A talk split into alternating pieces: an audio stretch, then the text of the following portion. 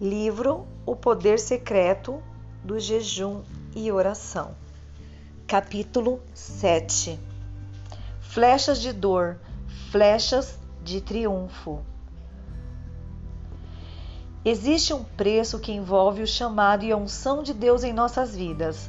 Quando finalmente reconhecemos que nossas vidas não mais nos pertencem e que fomos comprados por um bom preço, tudo muda. Começamos a sentir em nosso espírito a urgência de Deus em nos usar como servos hábeis em sua seara. Este sentimento de urgência foi muito forte em meu espírito quando ministrava centenas e milhares de pessoas na África Central. Nesta região, em uma das quatro cidades, foram infectadas pelo HIV além de um número incontável de crianças. Em algumas cidades, das 7, 10 grávidas eram soro positivo, com grande possibilidade de transmitir esta fatal doença aos seus filhos durante a gestação, no nascimento ou na amamentação. Muitas daquelas pessoas estavam morrendo e o Espírito Santo de Deus impressionou-me muito sobre a urgência de proclamar as boas novas antes do final de suas vidas. Quando a compaixão de Deus pelos perdidos arde em nossos corações, como seus servos, muitas vezes temos que tomar algumas decisões difíceis. Tais momentos têm ocorrido a muitos servos de Deus durante toda a história. Comigo também aconteceu quando estive conduzindo cinco cruzadas em Taiwan, República da China.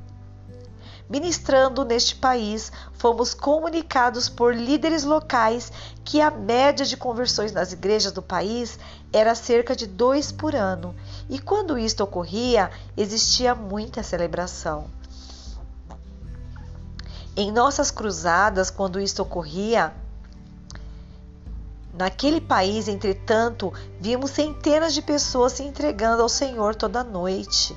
Embora a batalha espiritual naquele lugar fosse uma das mais intensas que já testemunhei em minha vida, não obstante, tivemos uma grande colheita e o Senhor nos proporcionou grandes sinais e prodígios. Exatamente em meio a todas as demonstrações do poder de Deus e grande vitória a nós conferida, recebi um telefonema devastador. Meu irmão mais velho estava seriamente doente.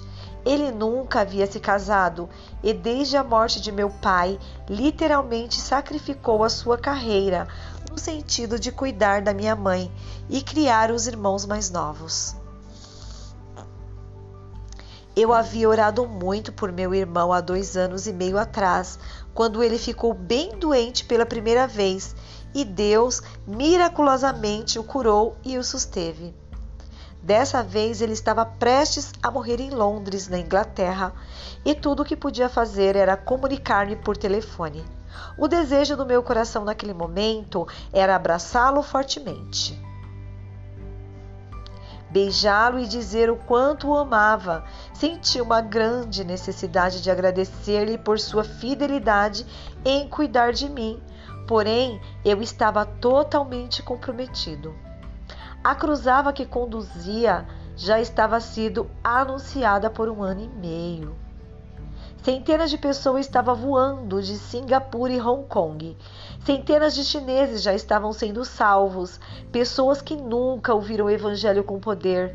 Então recebi a notícia que meu irmão tinha morrido. O que fazer? Na tradição da cultura de meu país de origem, quando um membro da família morre, todos os homens devem comparecer ao funeral, especialmente os mais velhos, que agora era o meu caso. Liguei para minha mãe em Londres e ela me disse com sua voz sofrida: Querido, você sabe, eu nunca te pedi nada em minha vida, mas desta vez, por favor, entenda. Ao meu pedido, me atenda e venha estar com seu irmão. Eu era esperado em Londres para o funeral e para isto eu teria que cancelar no mínimo cinco noites. Duas noites para fazer a viagem de Taiwan para Londres, uma noite para ficar em Londres e duas noites para retornar para Taiwan. Centenas de vidas já estavam sendo salvas em cada uma das noites que ministrávamos a palavra. Minha mãe estava me pedindo para estar com os familiares e honrar o homem que sacrificou toda a sua vida por mim. Ora, este era um pedido legítimo e muito relevante. O que fazer? Se atendeste a esta necessidade familiar, centenas de vidas talvez se perderiam para sempre. Veja como o Senhor nos conduz no momento quando temos que fazer difíceis escolhas que desafiam alguns dos maiores tesouros e prioridades de nosso viver. Eu tive que ligar para minha mãe novamente e dizer-lhe: Mãe, eu te amo, mas eu não posso estar com você agora. Eu tenho que responder ao chamado do Senhor. Permaneci, portanto, na China e não fui no funeral de meu precioso irmão. Não posso descrever em palavras como me machucou ligar para minha mãe e dizer-lhe que ela estaria privada de minha presença. Apesar de todo o sofrimento de meu coração, a glória do Senhor foi sem medida naquela noite. Centenas de chineses se renderam ao Senhor em cada noite. Tenho certeza que um dia encontrarei com cada um deles no céu mas tenho certeza que confessar que tive que fazer uma dura escolha naquela noite. O Senhor nos conduzirá a cada dia através de jornadas que serão áridas às vezes. Esses momentos nos forçará a tomar decisões e fazer, e fazer escolhas difíceis acerca da questão: quem você ama mais? A indescritível dor que senti quando fiz aquela escolha ainda permaneceu no meu íntimo por muito tempo. Profundamente amo e respeito minha mãe, e definitivamente não existem palavras que possam expressar o amor, a gratidão e o respeito que tinha por meu irmão. Entretanto, o meu amor pelo Senhor é incomparavelmente maior. Basta apenas uma palavra do Senhor. A dor daquela crucial decisão me inquietou muito, até um dia quando o Senhor manifestou-se a mim, liberando-me uma gloriosa palavra de cura. Em momento de aflição, saibam que tudo o que precisamos é uma palavra da boca do Senhor para nos restaurar toda lágrima e dor de nosso coração. Ele disse-me: Mahesh, você estava realizando a minha obra. Como você não podia ir, eu fui em seu lugar. Ora, como o Senhor for em meu lugar, eu creio pela fé que ele tomou meu irmão que já era salvo pela mão e o levou pessoalmente à presença do Pai. As Escrituras Sagradas relatam que somos soldados e guerreiros no exército de Deus. Como um soldado sob o comando soberano de Deus, é provável que muitas vezes você se confronte com valores inerentes à sua vida pessoal, com os planos que Deus tem preparado para a sua vida. Se você colocar diante do Senhor tudo aquilo que é de grande valor em seu viver, com o firme propósito de obedecê-lo, Deus o honrará em tudo. Como o Senhor dos Senhores e Rei dos Reis, descrito por João no livro de Apocalipse, Jesus é o mesmo ontem, hoje e o será para sempre.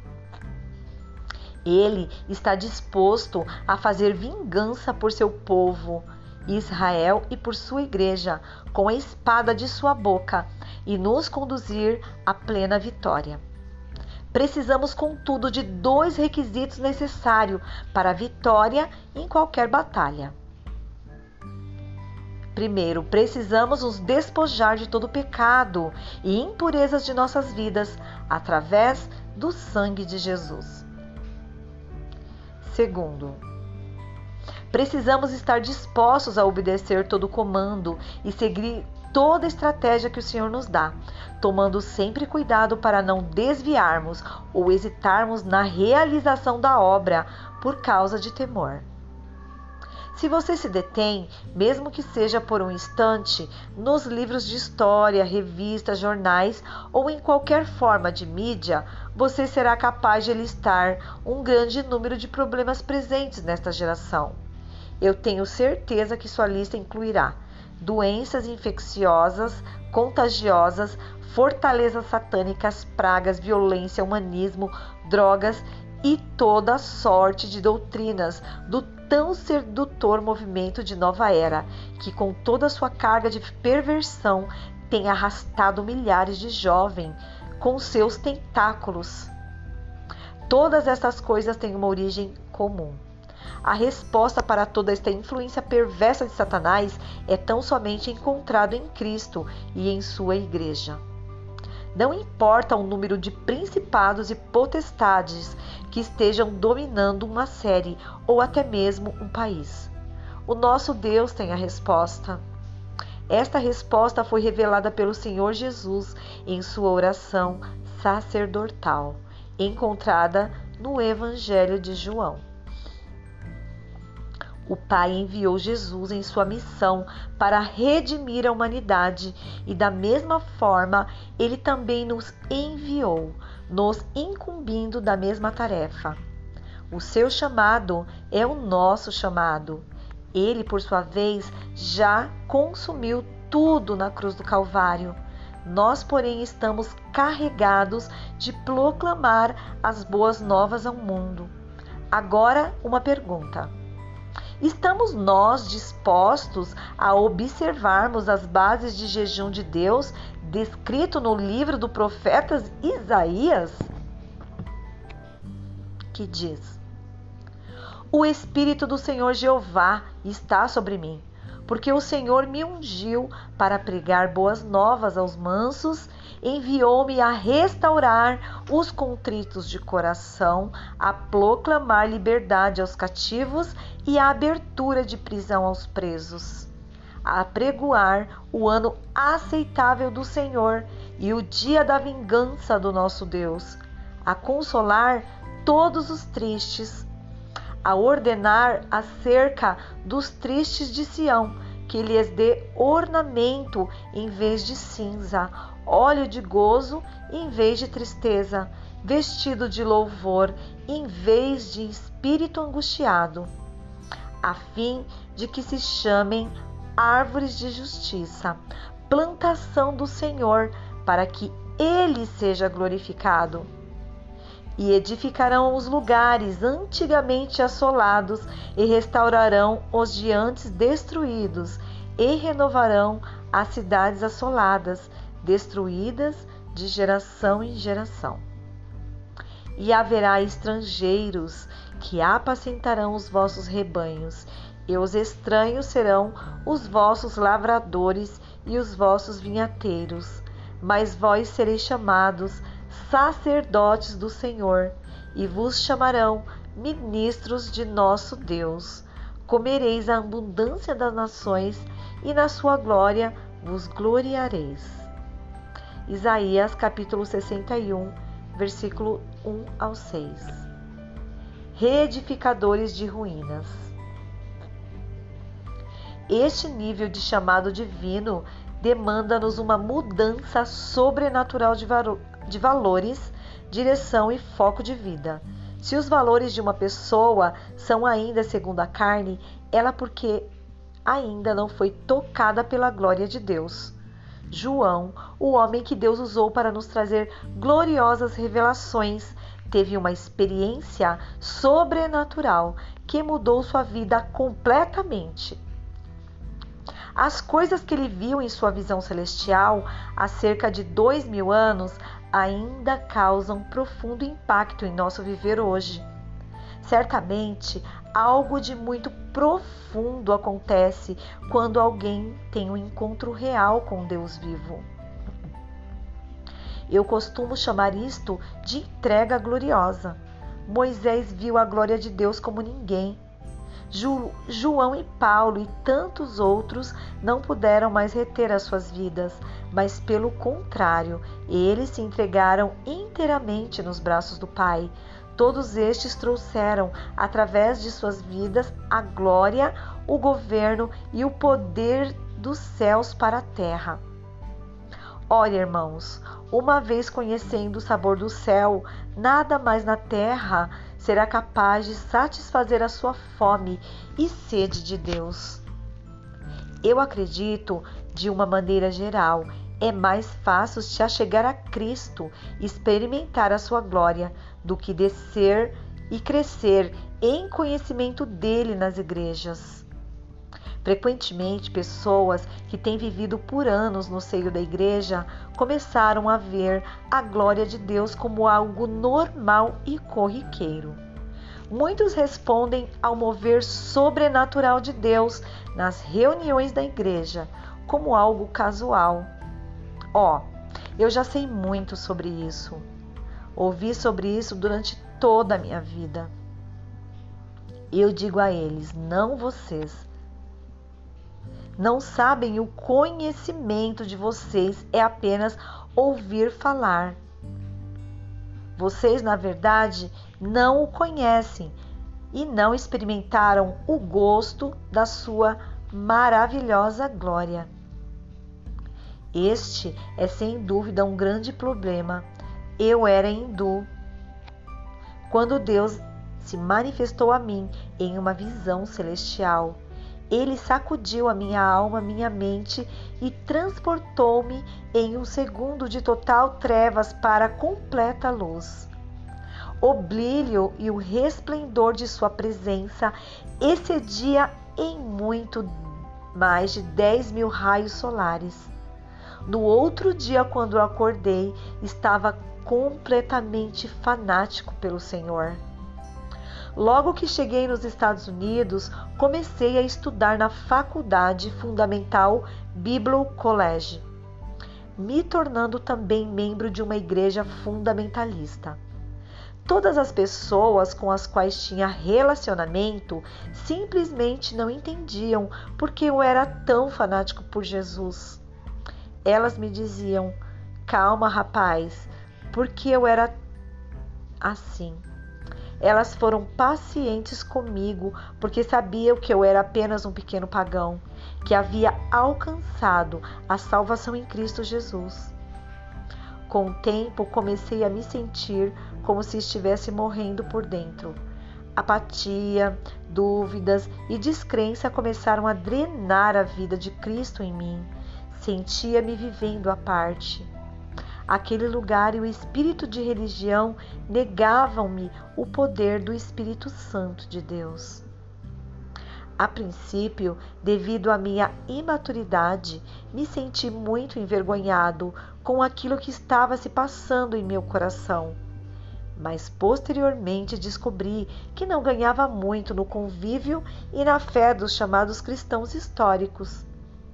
Eu, sinceramente, tenho profundo respeito a uma herança espiritual que realmente transmitiram ao longo dos anos a experiência pessoal de uma vida genuinamente cristã.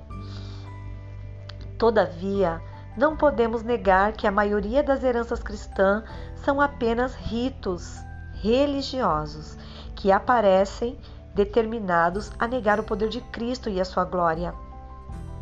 Sendo assim, isso não se trata mais de uma herança, mais de uma doença que precisa urgentemente ser exterminada.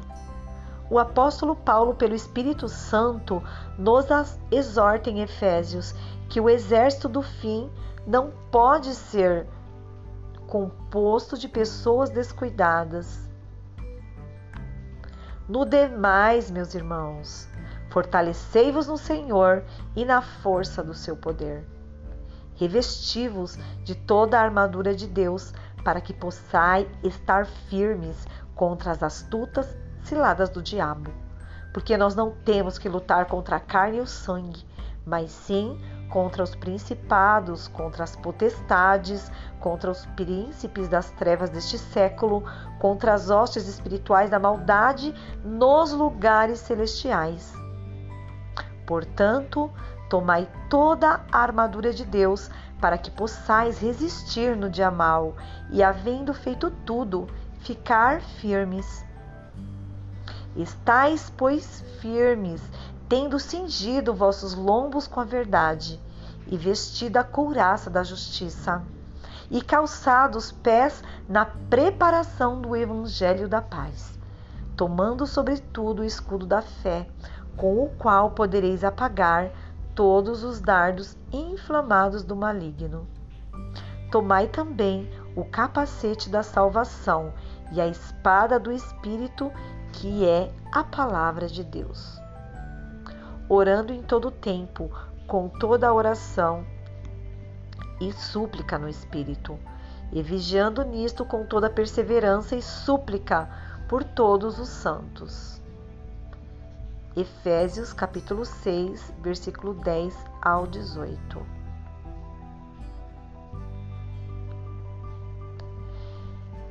Se você almeja conhecer a Deus e ver a sua glória, saiba que isto implicará em um preço. Como Paulo, você terá que jogar por terra todo o seu conhecimento natural e se tornar como uma criança diante dele você também será obrigado a assinar o seu próprio atestado de óbito para o mundo e tomar sobre si a cruz da obediência. E diariamente submeter a sua vida, a sua agenda e suas prioridades a Ele. Então, uma vez despojando-se dos trapos de imundícia da justiça própria e religiosidade vazia, Deus lhe concederá a sua justiça e novas credenciais voltada inteiramente para os seus planos. Durante um período de 18 anos, o Senhor, pela sua graça e misericórdia, comissionou-me a observar vários períodos regulares de 40 dias de jejum. Fui por muitas vezes tocado pela glória de Deus, e naqueles momentos, em minha consciência, eu não queria mais viver. Eu, na verdade, anelava pela morte e assim estar com Ele nesta intimidade para sempre. Em um único momento, a Sua glória transformou meus valores e percepção da vida. Sim, eu tenho fé para acreditar em Deus por me conceder um Mercedes novo ou qualquer outro bem. Todavia, prefiro focar a minha fé e energias em ver 100 mil pessoas se renderem a Jesus em uma única noite. As bênçãos materiais e as provisões são coisas muito boas. Porém, o meu coração foi transformado pela sua glória. A minha alma simplesmente deseja estar em Sua presença e realizar os desejos do seu coração. Quando somos tocados pela glória de Deus, as coisas da terra são instantaneamente ofuscadas e perdem o total valor. Quanto mais perto nos achegamos dele, mais percebemos a nossa insignificância e quanto o mundo se torna nada. Paulo diz: Mas todos nós, com cara descoberta, refletindo como um espelho a glória do Senhor, somos transformados de glória em glória, na mesma imagem, como pelo Espírito do Senhor. Todavia, se não vivermos em espírito, não somos capazes de ver as coisas misteriosas de Deus e muito menos experimentar a sua glória. No entanto, se estivermos dispostos a e aptos a pagar o preço de buscar a sua face em jejum e oração, estaremos assim aptos a experimentar uma profunda transformação de vida e literalmente viveremos arraigados nele e fortificados na força do seu poder. Essa é a única maneira de lutarmos o bom combate da fé. Não retroceder em momentos de conflitos. E Eliseu estava doente de sua doença de que morreu. E Jeoás, rei de Israel, desceu a ele e chorou sobre o seu rosto e disse-me: Meu pai, meu pai, carros de Israel e seus cavalheiros. E ele lhe disse: Toma um arco e flechas. E tomou um arco e flechas. Então disse ao rei de Israel: Pões a tua mão sobre o arco, e pôs sobre ele a sua mão. E Eliseu pôs as suas mãos sobre as mãos do rei e disse: Abre a janela para o oriente. E abria. Então disse Eliseu: Atira. E atirou e disse: A flecha do livramento do Senhor é a flecha do livramento contra os sírios, porque ferirás os sírios em Afeque até os consumir. E disse mais: Toma as flechas, e tomou-as. Então disse ao rei de Israel: Fere a terra. E a feriu três vezes e cessou. Então o homem de Deus se indignou muito contra ele e disse: Cinco ou seis vezes a deveria ter ferido. Então ferirás os sírios até os consumir. Porém, agora só três vezes ferirá os sírios.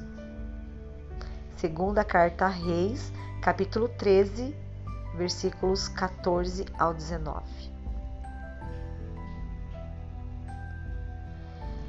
Se você quiser saber como alcançar vitória no reino espiritual, aprenda a lição de Jeoás e nunca desanime até que a vitória seja totalmente sua em Cristo Jesus.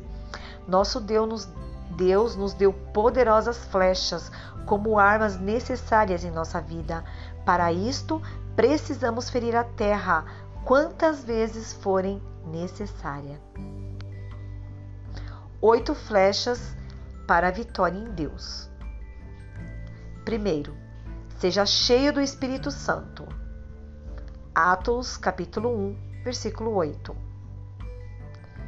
Segundo, Procure a direção de Deus em sua batalha espiritual. Segunda Samuel, capítulo 5, versículo 19. Terceiro, calcule os custos e comprometa-se para a vitória. Lucas, capítulo 14, versículo 31 ao 33.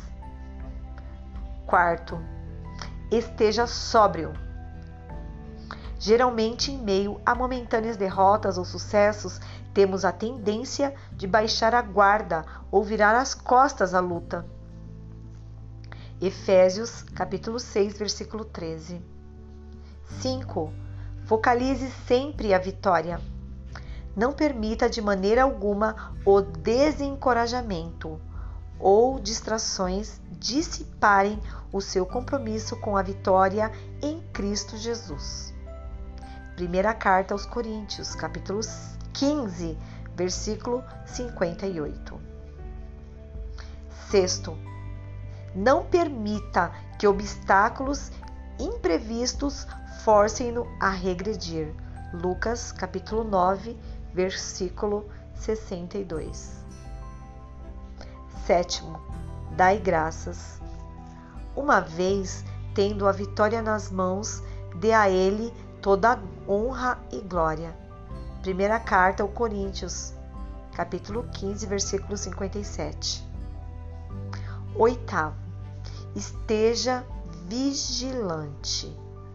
Primeira carta a Pedro, capítulo 5, versículo 8. Estas oito flechas são instrumento que nos asseguram o poder e a certeza para nossa vitória em Cristo Jesus. Nós que fazemos parte do reino de Deus, precisamos estar bem conscientes que o diabo, que é o nosso adversário, anda em derredor, bramando como um leão, buscando a quem possa tragar. Os nossos objetivos de vida, portanto, devem sempre permanecer claros e sem nenhum compromisso com este mundo. Assim, a nossa fé e as insondáveis riquezas do Senhor estarão sempre à disposição para nos suprir e nos fortalecer.